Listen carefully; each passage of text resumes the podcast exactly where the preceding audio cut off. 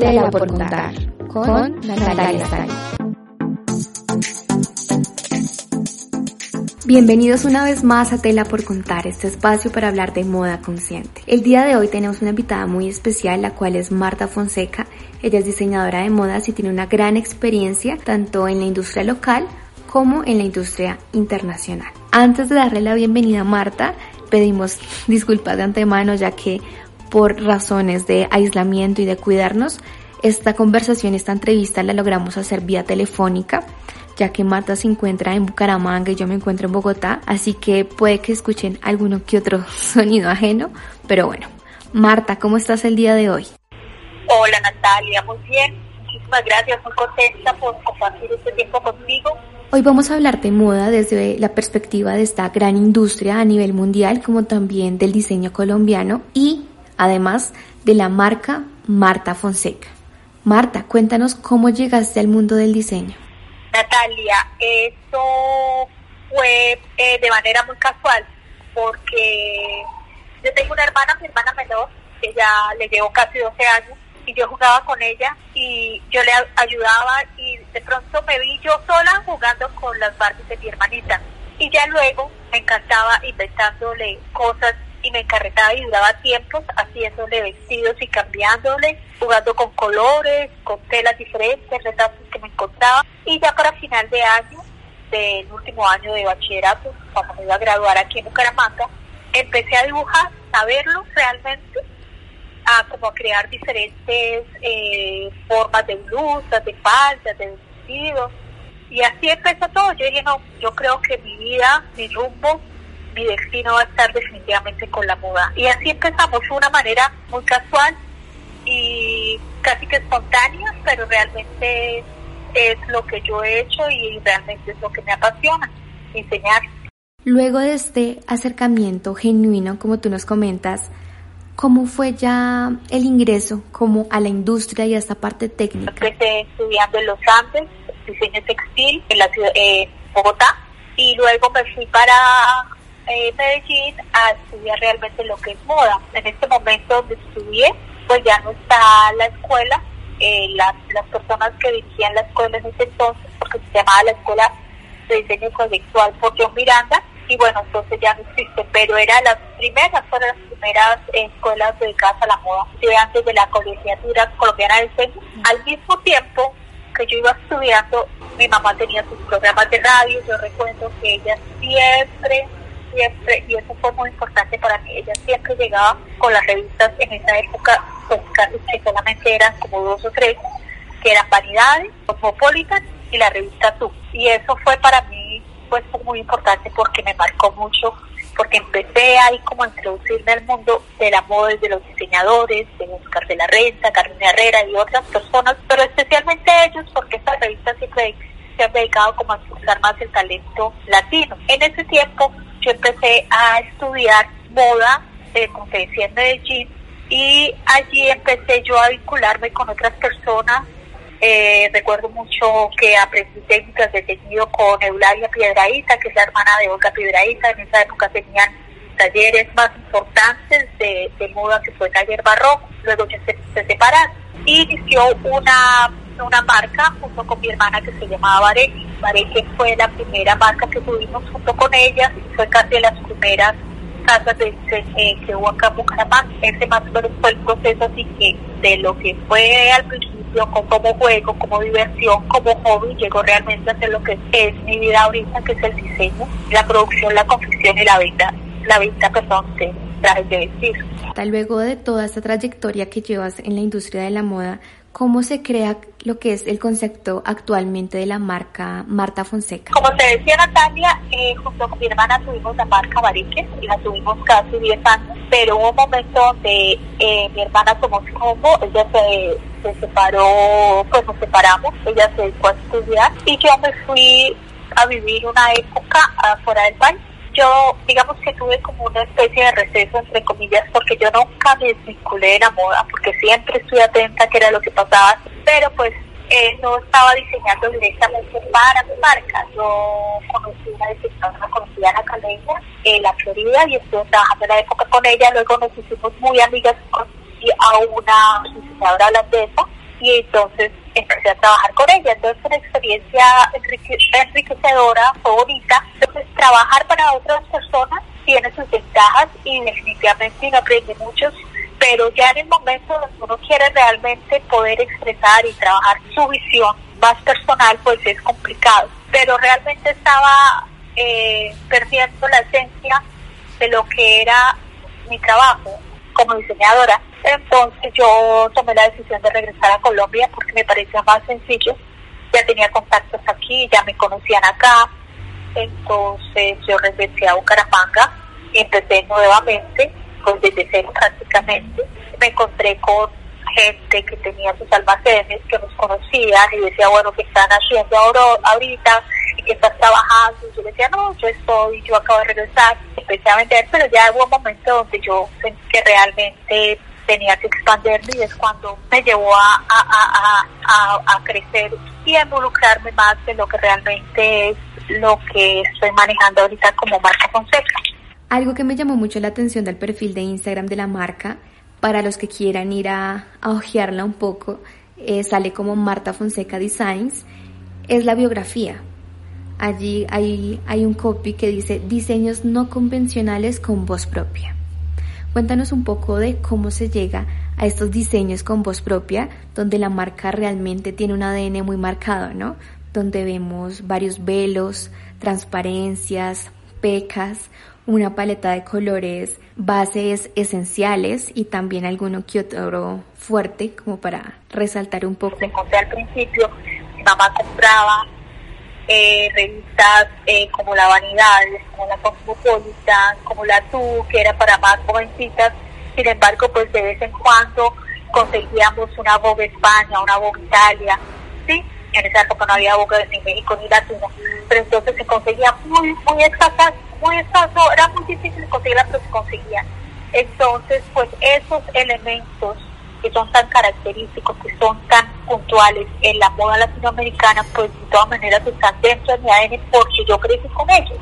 Realmente yo viví la, evolución, la evolución de los diseñadores latinoamericanos, entonces es imposible que me separe. Sin embargo, yo he visto en estos momentos que cuando volvió el boom de los de los boleros, que los podemos ubicar en el 2012, cuando Gucci los retoma de una forma mucho más sofisticada, de una manera mucho más moderna porque eh, el europeo de todas maneras el diseñador europeo es más es más vanguardia que el diseñador eh, latinoamericano pues maneja más la por el estilo de vida por la característica por lo que por lo que somos por las características personales de cada región.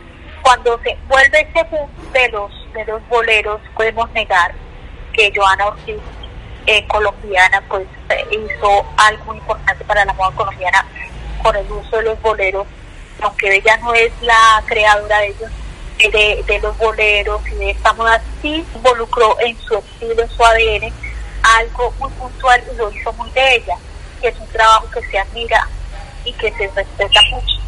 Entonces, pues yo empecé a tomar eso que sentía que a mí me, me pertenecía.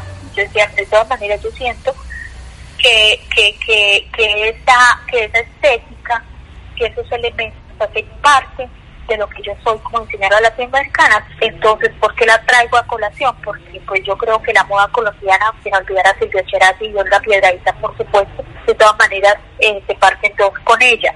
Cuando vi toda esa cantidad de información, llegó un momento donde yo me confundí, se confunde uno y uno dice, pero ¿quién soy yo? Si yo hago esto, eh, voy a estar igual que, que, que entonces lo que la gran cantidad de diseñadores empezó a hacer que es como hacer una mala copia de lo que hace Joana Ortiz. Sin embargo, pues les ha funcionado y comercialmente parece que ha sido muy bueno y lo siguieron haciendo, no solamente diseñadores, sino también muchas marcas comerciales. Y yo no lo critico, yo no lo condeno, lo señalo, sino que a raíz de ver todo este movimiento en el mundo de la moda, no solamente en el mundo de la moda a nivel nacional, sino mundial, yo dije, bueno, pero ¿qué hay de lo que realmente yo he querido hacer? ¿Qué es lo que realmente lo que yo escucho? Porque escuchamos siempre dos o tres voces en nuestro corazón.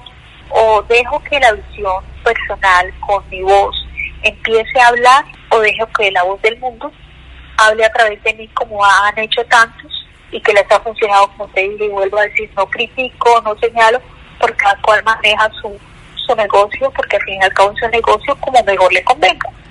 Entonces yo me definí, yo dije, no, ¿qué es lo que realmente he sido yo? Yo empecé entonces a buscar detrás de mí, en ese cuento de las revistas, en los 80, en los 90, pues ya había más información, ya más la Vogue, la Vogue España, la Vogue Italia, eh, surgieron diseñadores grandes, maravillosos, como los fue John Galliano, donde realmente las transparencias que él utilizaba, los cortes al viato al fresco, eran tan, tan impresionantemente creativos y hermosos que para mí es un referente muy importante, la italiana Alberta Ferretti, Prada y muchos otros que no son tan conocidos, pero como lo más, lo más importante los 90, construyó como las bases de lo que realmente Marta Fonseca, ha sido todo ese proceso y me di cuenta que lo que yo quería era hacer algo para que la mujer se sintiera siempre lo que es, una mujer diferente, conforme a la personalidad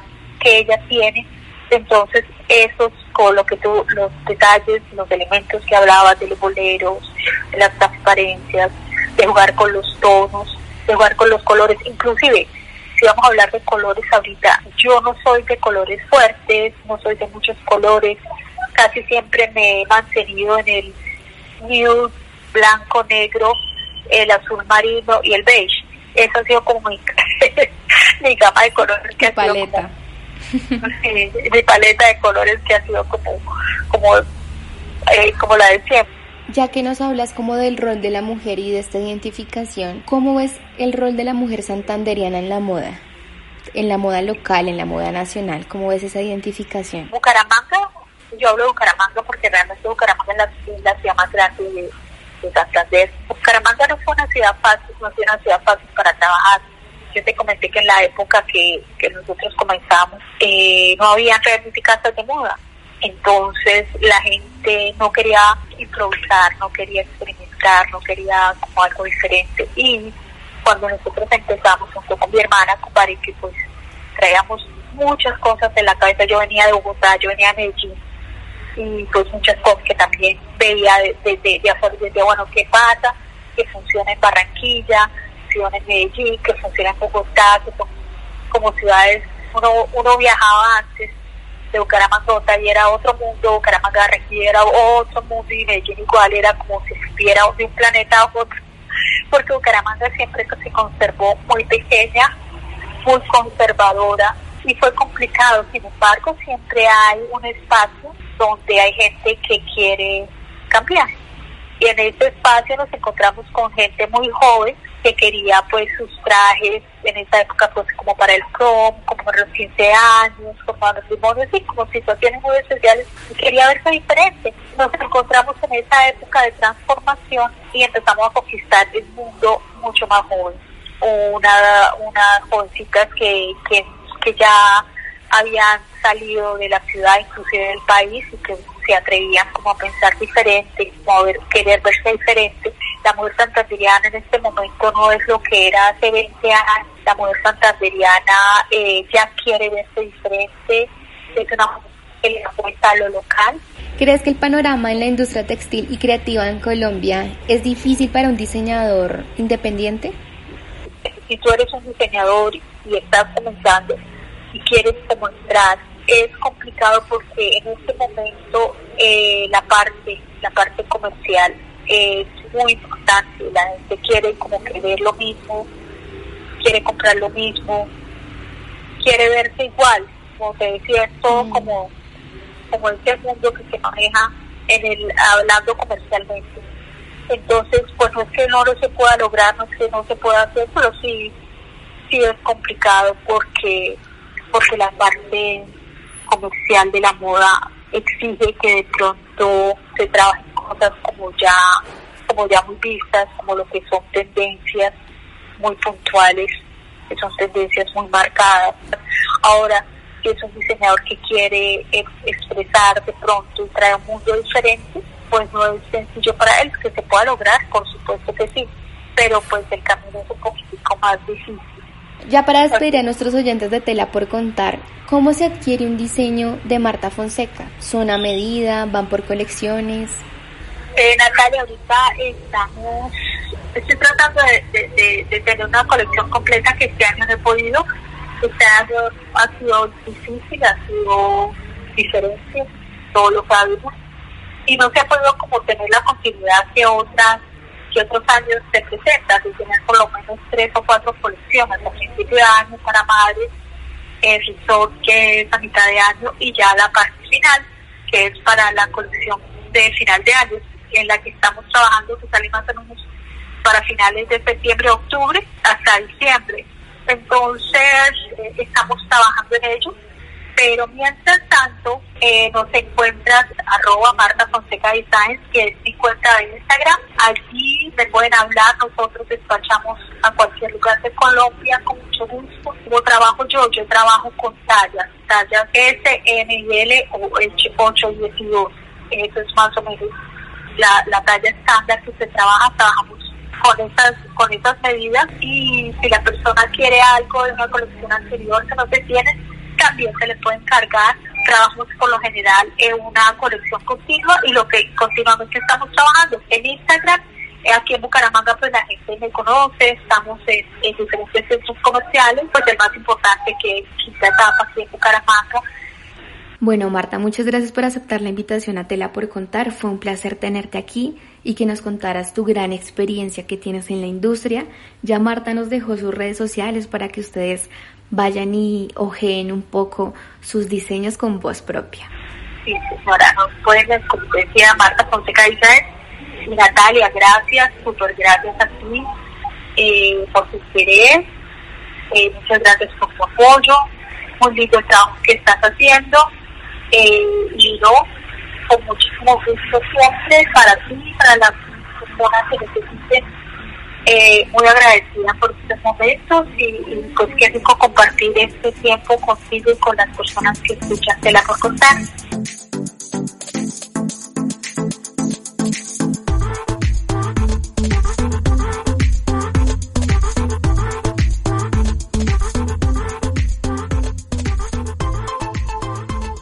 Gracias a todos por escuchártela por contar.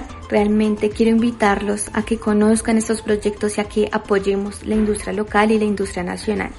Nos escuchamos muy pronto. Tela por contar con Natalia